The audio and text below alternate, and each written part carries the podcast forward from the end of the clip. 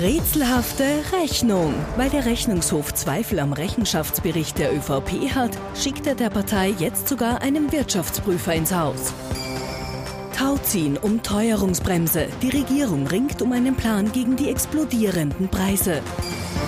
Blauer Personenpoker. Die FPÖ lässt sich mit der Entscheidung rund um einen Präsidentschaftskandidaten noch Zeit. Ich freue mich, dass ich Sie wieder begrüßen darf und wünsche Ihnen einen angenehmen Sonntagabend. Willkommen zu unserem politischen Wochenrückblick. Mit dabei unser Politikexperte Thomas Hofer. Schönen Sonntagabend, recht herzlich willkommen. Abend. Und Peter Hayek, unser Meinungsforscher. Auch Ihnen einen schönen Sonntagabend. Schönen recht herzlich willkommen.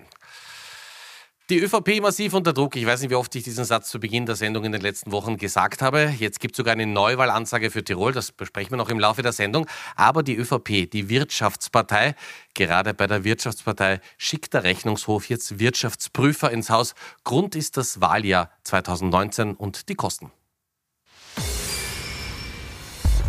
Wie viel hat er wirklich gekostet, der Nationalratswahlkampf der ÖVP im Jahr 2019?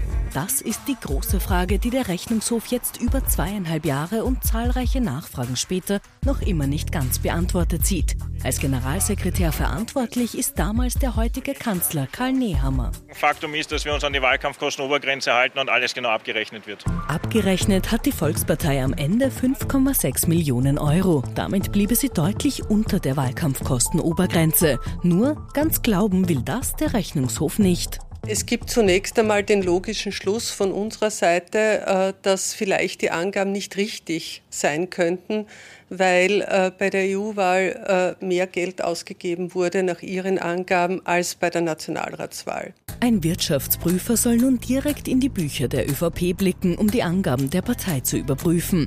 Der Kanzler gibt sich gelassen, er habe eben aus der Wahlkampfkostenüberschreitung 2017 gelernt und deshalb 2019 einen sparsamen Wahlkampf geführt. Wir haben jetzt zwei Wirtschaftsprüfer, die testiert haben, es ist alles ordnungsgemäß abgerechnet worden.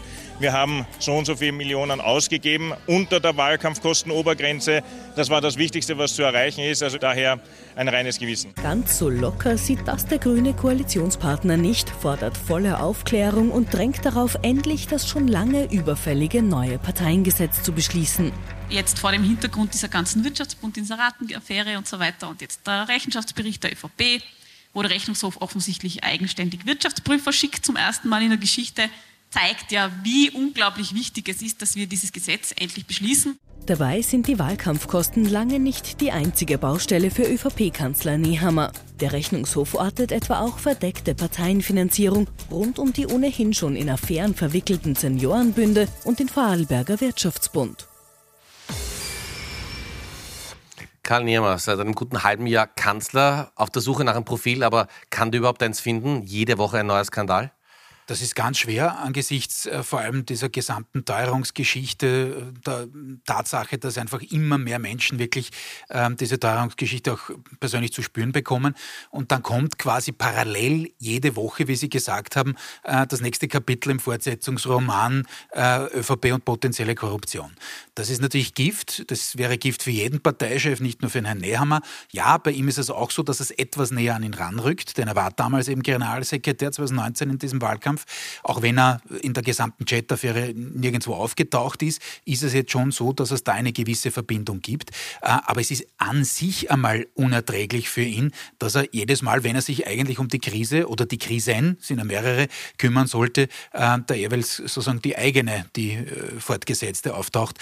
Da sind einem dann natürlich tatsächlich die Hände gebunden, weil es am Wählermarkt so ankommt, wie es ankommt, nämlich sehr, sehr negativ. Aber man hat das Gefühl, das ist die unendliche Geschichte der ÖVP. Es ist Woche für Woche Woche für Woche. Ja, und es ist eben diese toxische Mischung. Warum toxisch? Weil eben das jetzt auch noch parallel ist. Wäre das in einer Normalzeit, unter Anführungszeichen, wäre es auch nicht angenehm für die ÖVP, vollkommen richtig. Aber wenn die Menschen das Gefühl haben, hoppala, bei mir wird es immer enger, ich kann mir das nicht mehr leisten, das Leben, ohne da jetzt in Großmannssucht ausgebrochen zu sein. Ähm, und Auf der anderen Seite gibt es da Parteien, potenziell in dem Fall eben die ÖVP. Man muss da auch hier aufpassen beim Rechnungshofsbericht. Äh, kann auch noch gut ausgehen für die ÖVP, aber derzeit äh, hat jedenfalls der Rechnungshof mal schwere Bedenken an dieser These. Ähm, ist es einfach so, dass, dass wenn man das Gefühl hat, gut, die kennen da keinen Ingenieure und die greifen dazu, äh, sei es jetzt der Wirtschaftsbund in Vorarlberg oder der Seniorenbund in Oberösterreich, wo auch immer, na dann ist das einfach eine, eine, eine Kombination, die für keine Partei gut ausgeht, wenn sie auftaucht. Herr, manifestiert sich das in den Zahlen langsam? Spürt man das ein bisschen? Naja, langsam äh, ja, aber wirklich nur in Drops. Ähm, wir haben jetzt äh, eine aktuelle Sonntagsfrage wieder für die Kollegen vom Profil und äh, da sieht man, dass es eher derzeit eine Seitwärtsbewegung gibt. Ähm, wir sehen das jetzt im Insatz, genau. Ähm, was wir aber sehen, ist, dass seit Anbeginn des Jahres äh, die Sozialdemokratie es geschafft hat, sich von der ÖVP ähm, abzusetzen. Also das hat sich jetzt doch verfestigt. Ähm, der Abstand ist bei uns plus minus fünf bis sechs Punkte. Es gibt Umfragen, da ist der Abstand auch, auch deutlich größer. Ähm, das heißt, dieser Niedergang der, der, der, der, ÖVP, der hält schon geraume Zeit an. Und äh, Karl Nehammer hat eben das nicht geschafft, was man von ihm eigentlich erhofft hat, dass er nämlich auf etwas höherem Niveau möglicherweise die ÖVP stabilisiert. Wir haben auch immer gesagt, das ist ganz, ganz schwer für ihn, ähm, aufgrund der Situation. Damals noch pa pa Pandemie, jetzt die Teuerung, Ukraine-Krise etc. Aber es passieren ihm doch zu viele laufende Fehler. Das Generalsekretariat ist auch semi gut besetzt. Das heißt, da gibt es sehr, sehr viele Baustellen in der Partei. Wäre er jetzt ein wirklich starker Parteichef, dann könnte er jetzt eigentlich diese Situation nützen, um in der ÖVP Tabula Rasa zu machen und möglicherweise auch das mit den Bünden neu zu strukturieren wenn ich er wäre, würde ich jetzt hergehen und sagen, so, wir drehen jetzt jeden Stein um in der Partei und machen machen einfach, wir, wir räumen auf. Weil das muss das Signal, wie es der Kollege Hofer ja richtig gesagt hat, an die Wähler und Wählerinnen sein, dass es die sich nicht richten können und sagen, so, Jetzt legen wir die Karten auf den Tisch und jetzt schauen wir noch. Da treten eh ein paar die Flucht nach vorne an, da schauen wir uns gleich an. Äh, noch ganz kurz äh, zur Kanzlerfrage. Da sieht man, da ist äh, Pamela Rendi-Wagner so richtig im Aufwind. Na, falsch. Leider. Ja? Ähm, nämlich äh, Karl Nehammer ist im, im, im, Niedergang. Also Nehammer ist seit März, Sie sehen das, ähm, ähm, runtergefallen. Äh, Randy das Wagner. Ist schon eine zarte Steigerung. Ja, ja der Randy, ja? Randy Wagner hat sich minimalst äh, in, in, die, in, die, in, die, in die Höhe geschraubt. Das wirklich ähm, Tragische an diesen Ergebnissen ist, dass uns über 40 Prozent der Menschen keinen dieser Parteichef oder Chefinnen nennen möchte. Und da sieht man, wie, wir sehen das nachher auch noch bei einem anderen Ergebnis, wie desillusioniert die Wählerschaft derzeit ist. Kurz vor der Sendung ist äh, heute am Sonntag am Abend die Meldung gekommen, dass Günter Platter sich in Tirol zurückziehen wird. Es wird also Neuwahlen in Tirol schon in diesem Herbst geben.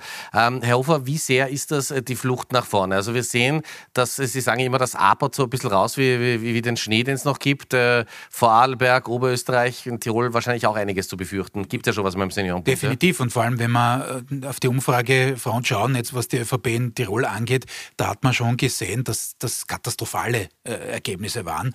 Und natürlich ist es da für einen amtierenden Landeshauptmann irgendwann die Frage, gut, hole ich mir diesen äh, Niedergang jetzt noch ab? Habe ich den noch zu verantworten, auch wenn er ihn trotzdem in Teil natürlich zu verantworten hat?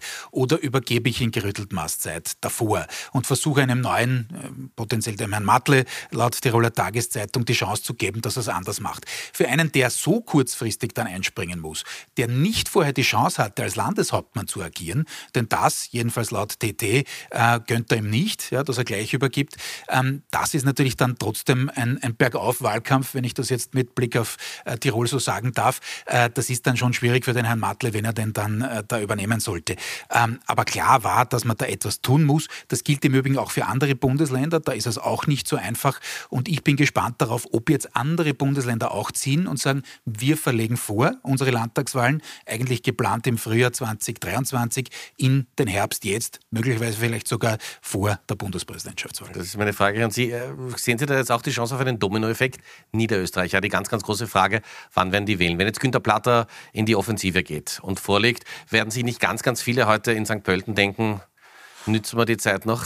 Das, das denkt man sicher schon die längste Zeit. Und ähm, wenn, man aus, wenn man etwas aus der Vergangenheit lernen kann, dass es eigentlich meistens nicht besser geworden ist und dass die Dinge, die jetzt aufschlagen, ja Folgewirkungen haben. Sie sind ja nicht nur jetzt einfach negativ, sondern es beginnen dann die Prüfungen etc. So, und wenn jetzt vorgezogen wird und jetzt zum Beispiel im September gewählt wird, dann kann das für eine Tiroler ähm, ÖVP oder für die niederösterreichische ÖVP positiv sein, weil Sie wissen ja, zwei Monate Ferien, man hat nicht so ganz Fokus drauf, man ist möglicherweise vorbereitet rettet die Konkurrenz ist es nicht und dann springe ich halt raus und mache zwei, drei Wochen nach, nach den Sommerferien die Wahlen wird auch kein gutes Ergebnis bringen, aber möglicherweise kein schlechteres als im Frühjahr. Das, das ist genau mein Punkt. Also ich sehe eine, eine Tonalität negativer gut laufen wird es für alle äh, Amtsinhaber da jetzt nicht wirklich, also jedenfalls von Seiten der ÖVP, mit dem, was wir gerade vorhin besprochen haben, mit dem Umfeld, das da aus der Bundespolitik kommt. Das ist nicht nur kein Rückenwind, wie man es eine Zeit lang zumindest unter Kurz genossen hat, zum Schluss ja dann nicht mehr, äh, sondern es ist massiver Gegenwind. Und was jetzt einsetzt und ab sofort ganz dominant wird, und das ist ein zusätzliches Problem für Nehammer,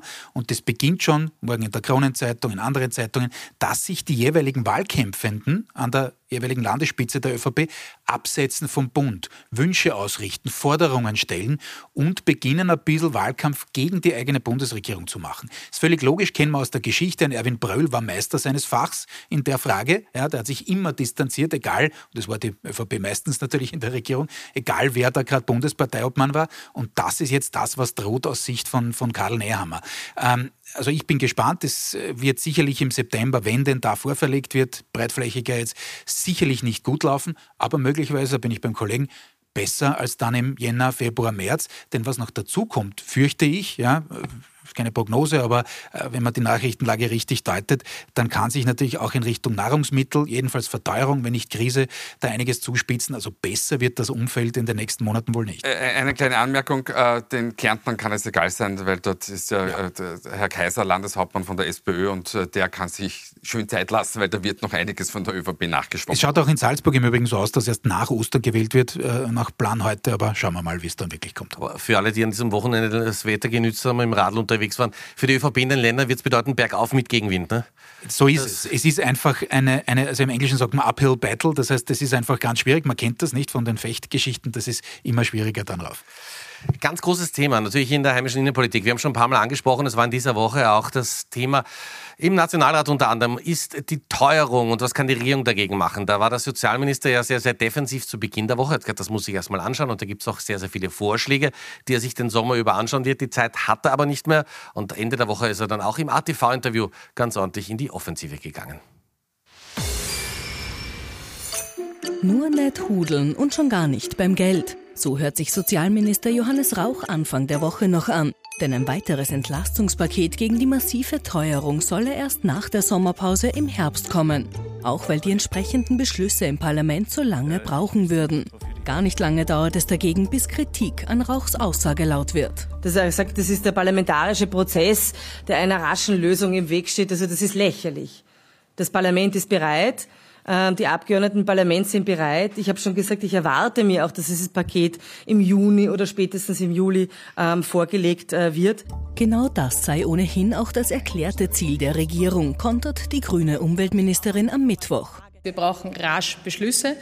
Äh, deswegen auch intensiv in den Verhandlungen, damit wir noch vor dem Sommer Beschlussfassung äh, zustande bekommen. Und obwohl die Verhandlungen eher schleppend zu laufen scheinen, will auch der Sozialminister Ende der Woche im ATV-Interview von Herbst dann plötzlich nichts mehr wissen und verspricht weitere Entlastungen doch schon für den Sommer. Das war ein Missverständnis. Ich habe natürlich gemeint, es gibt zwei äh, Pakete, die Sofortmaßnahmen, die sofort wirken. Äh, das hat das Wort in sich, äh, nämlich Juli, August.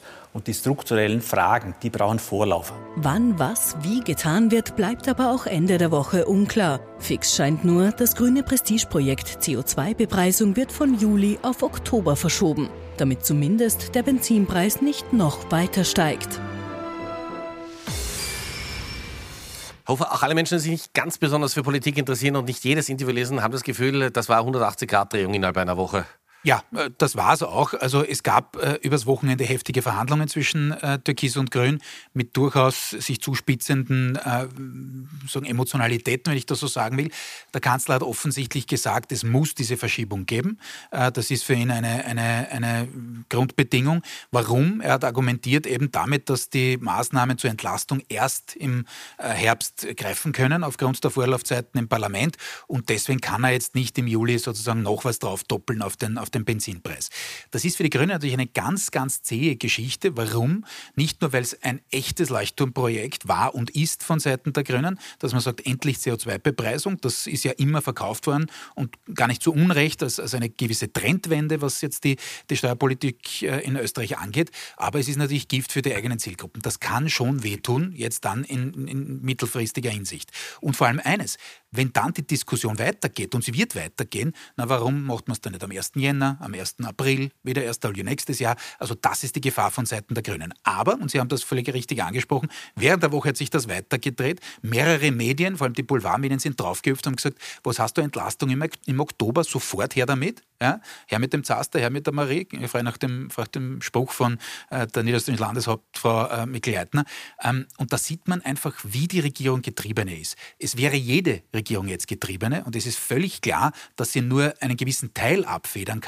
Und das ist jetzt die Krux. Und da geht es um Anspruch und Wirklichkeit. Und da werden wir halt alle Opfer unserer, unseres eigenen Spins, unserer eigenen Erzählung. Völlig klar, völlig logisch parteiübergreifend, weil man hat jahrelang den Menschen erzählt, na, die Politik kann es schon richten Vetterchen-Staat wird es schon machen. Und aufgrund der internationalen Entwicklungen ist das halt nur bis zu einem gewissen Grad möglich. Kurze Nachfrage, aber ist es klug, dass Nehammer so überhaupt nicht auftritt in dieser Zeit?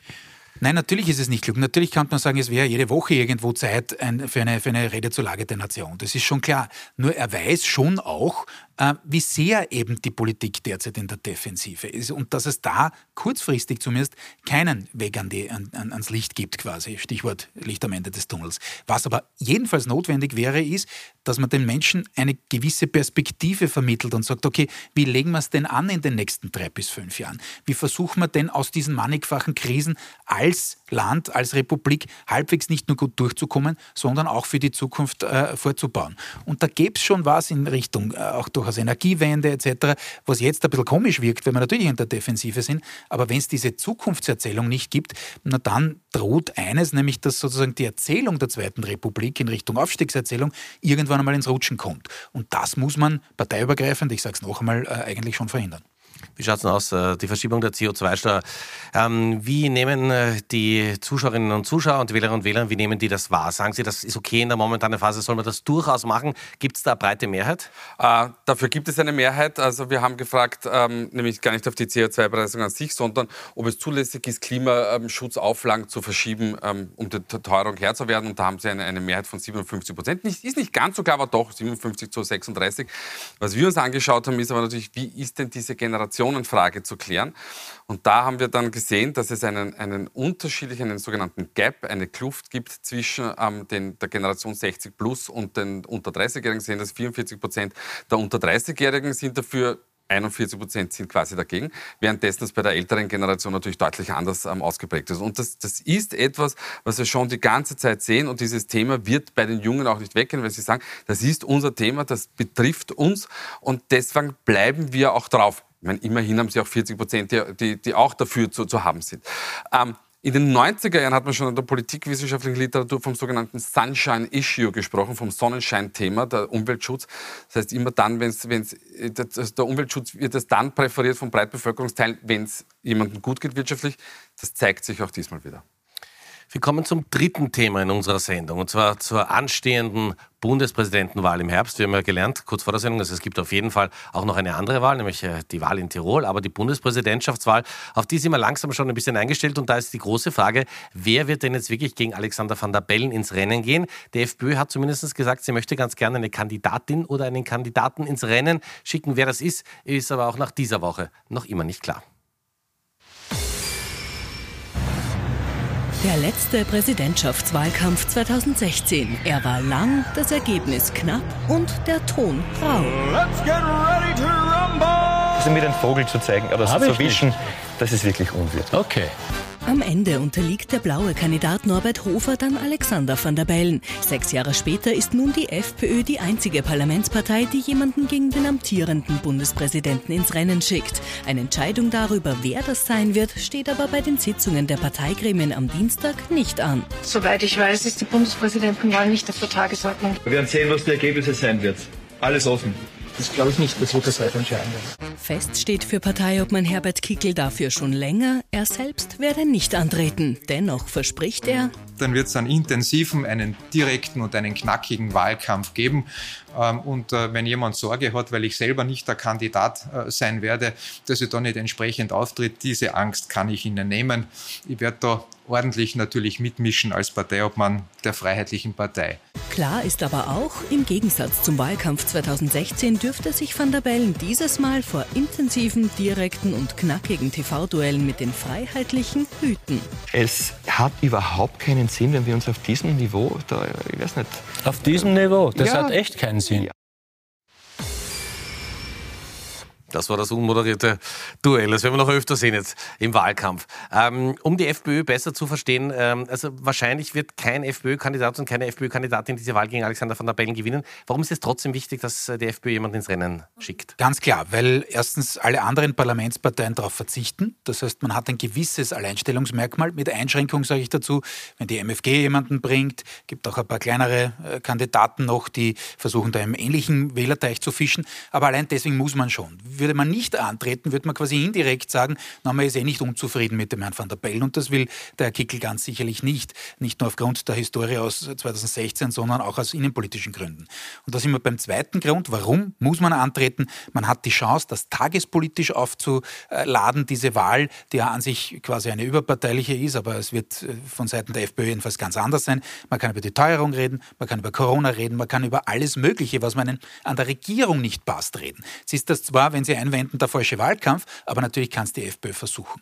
Es wird zwar, und das ist das Problem, die FPÖ steht schon vor einer Krux, ähm, tatsächlich so sein, dass sich der Präsident wohl den direkten Duellen entziehen wird, so wie auch äh, schon Vorgänger, die zur Wiederwahl angestanden sind. Und das wird nicht nur die FPÖ ärgern, sondern das ist für den Kandidaten, die Kandidatin, wer es immer dann auch ist, gibt auch die Mutmaßungen, dass das der Herr Valentin sein könnte, der Kolumnist jetzt äh, der Sonntagskrone.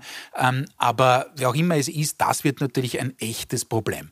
Was kann man erreichen, um, um auf diese Frage noch einzugehen? Man kann den eigenen Wähleranteil, wenn es gut läuft, ja, wird man sehen, wie viel Fläche man bekommt, von derzeit rund 20 Prozent, laut Umfrage Hayek, etwas ausdehnen. Und vielleicht Wählerinnen und Wähler, zum Beispiel von der ÖVP, äh, die dort sich nicht mehr hundertprozentig heimisch fühlen, daran gewöhnen, einen freiheitlichen Kandidaten oder eine Kandidatin zu wählen. Das ist das, was man machen kann. Man muss nur, und das ist schon wichtig, in eine Marke investieren, und deswegen ist es auch nicht mehr Hofer geworden, auf die Kickel in Zukunft vielleicht setzen möchte. Das wäre bei Valentin vielleicht etwas anderes, wie auch immer. Wie gesagt, reines Gerücht. Ähm, aber äh, bei Fürst wäre es ganz klar, dass man dann sagt, äh, Frau, Thüringer Frau gegen, gegen den amtierenden Bundespräsidenten. Da kann man natürlich dann auch vielleicht in zukünftigen äh, Kampagnen, und das ist für die, für die FPÖ eine Art Zwischenwahlkampf in Richtung Nationalratswahlkampf, äh, einfach aufbauen. Herr Wie schätzen Sie da die Stimmung ein? Also laut Ihren Zahlen sehen wir momentan, also sehen Sie die ÖVP bei 22, die FPÖ kommt das auf leisten sollen auf 20. Ähm, jetzt ein strategisch klug geführter Wahlkampf, könnte das sogar äh, die FPÖ vor die ÖVP bringen, weil die ÖVP auch gar keinen Rührer tut, irgendjemanden aufzustellen, ja, also es wird, es wird nicht an der Bundespräsidentschaftswahl liegen. Also, Kollegen Hofer ist da recht zu geben mit allem, was er gesagt hat, aber... Ähm, Könnte so Momentum entstehen? Nein, nein vielleicht, aber, aber grundsätzlich äh, geht es darum, dass die, die, die ÖVP schlicht und ergreifend in ihrer Regierungspolitik tritt. Weil dass die Partei außer Tritt ist, ist, ist klar. Jetzt müsste Nehammer eigentlich umsatteln und sagen, so, ich konzentriere mich vollkommen auf die Regierungspolitik und übergebe an jemand anderen quasi die Aufräumarbeiten. Das für die Freiheitlichen und ein Momentum da wäre, das, ist nur, das würde nur dann entstehen, wenn sie sich auch auf der, auf der bundespolitischen Ebene thematisch noch einmal neu positionieren könnte, wie zum Beispiel beim Thema Teuerung etc. Da hat man aber mit den Sozialdemokraten einen durchaus ähm, relevanten Gegner. Also nein, ich glaube nicht, dass das diesen Umschwung bringt, aber ähm, man ist eben da und, und kann Wähler und Wählerinnen durchaus ansprechen. Also Warum nicht? Ich sage nur, ich glaube, das Risiko ist fast etwas größer als die Chancen, etwas zu gewinnen. Für die FPÖ jetzt? Für die FPÖ. Gut, okay. Keine Antwort eines Meinungsforschers ohne Aber, wie Sie mitbekommen haben. Ja, wie immer. So, Top und Flops. Die letzten 90 Sekunden der Sendung. Wer ist in dieser Woche besonders positiv aufgefallen und wer hätte es durchaus besser machen können? Thomas Hofer und Peter Eick, wir haben die beiden Herren getrennt voneinander gefragt. Ja, ich beginne. Sie greifen zum Mikro. Ich beginne wieder äh, Top der Woche. Äh, Herrn Schützenhöfer, der abgehende äh, Landeshauptmann der Steiermark. Jetzt nicht nur für eine durchaus gediegene Rücktrittsrede, die war schon vergangene Woche, äh, sondern diese Woche für das Lob und die Verteidigung der Rechnungshofspräsidentin, die einmal seine Bürochefin Präsidentin war. Äh, und zwar entgegen aller Unkenrufe und schon wieder einmal angehender Verschwörungstheorien, was jetzt nicht der Rechnungshof auch noch für eine linke Institution wäre. Da fand ich sehr, sehr richtig und wichtig, dass er sich hingestellt hat. Kann man sagen, okay, jetzt tut er sich leicht äh, im Abgang, aber er hat das immer wieder auch während seiner Karriere äh, bewiesen, dass er da auch einmal gegen die Parteilinie, jedenfalls im Bund, agieren kann. Ähm, Flop der Woche die MFG. Schon langsam beginnt das, was wir eh vor Monaten schon gesagt haben, auch nach, der, nach dem Erfolg bei der Oberösterreichischen Landtagswahl, nämlich die ersten Scharmützel intern, nicht? Und der eine haut den anderen raus, der zweite beginnt dann schon eine nächste Bewegung anzukündigen. Also das muss schon homogener werden, soll der Erfolg der MFG, den ich nicht bestreiten möchte hier in den letzten Monaten, sollte der äh, tatsächlich äh, mittel- bis langfristig auch anhalten. Heik, sparsam bitte 15 Sekunden. Ja? Ah, okay. okay. Gut, der Flop ja. der Woche ist einfach geklärt. Ja. Ähm, das wiegt für mich doch stärker als, als die MFG, aber das, das, stimmt natürlich schon, dass es hier einige Brüche auftreten. Ja, es ist nur Perpetuum mobile. Genau. Äh, Top der Woche, äh, Ralf Rangnick. Warum? Ähm, nicht, weil die, weil die Mannschaft jetzt besser spielt, sondern weil er äh, einen, eine, äh, nach dem Frankreich-Match gesagt hat, es gibt da nichts zu gratulieren, sondern wir haben das, das, das Spiel verloren. Und ich finde, ähm, diese, diese Selbstgewissheit, diese österreichische, mit der er aufräumt, die könnte man auch in der Politik anwenden und sagen, na, wir haben eigentlich noch nichts gewonnen, ähm, wir sollten da mal in die Vollen greifen. Deshalb liebe Grüße an Karl Nehammer, da kann man sich etwas abschauen. Gut, ein schönes Schlusswort am Ende der Sendung, am Ende des Sonntagabends. Vielen Dank, dass Sie mit dabei waren. Wir freuen uns, wenn Sie in den Podcast unserer Sendung reinhören. Gibt es auf unserer Homepage. Kommen Sie gut durch die nächsten sieben Tage. Wir sehen uns in einer Woche wieder. Dankeschön fürs Zuschauen. Schönen Abend.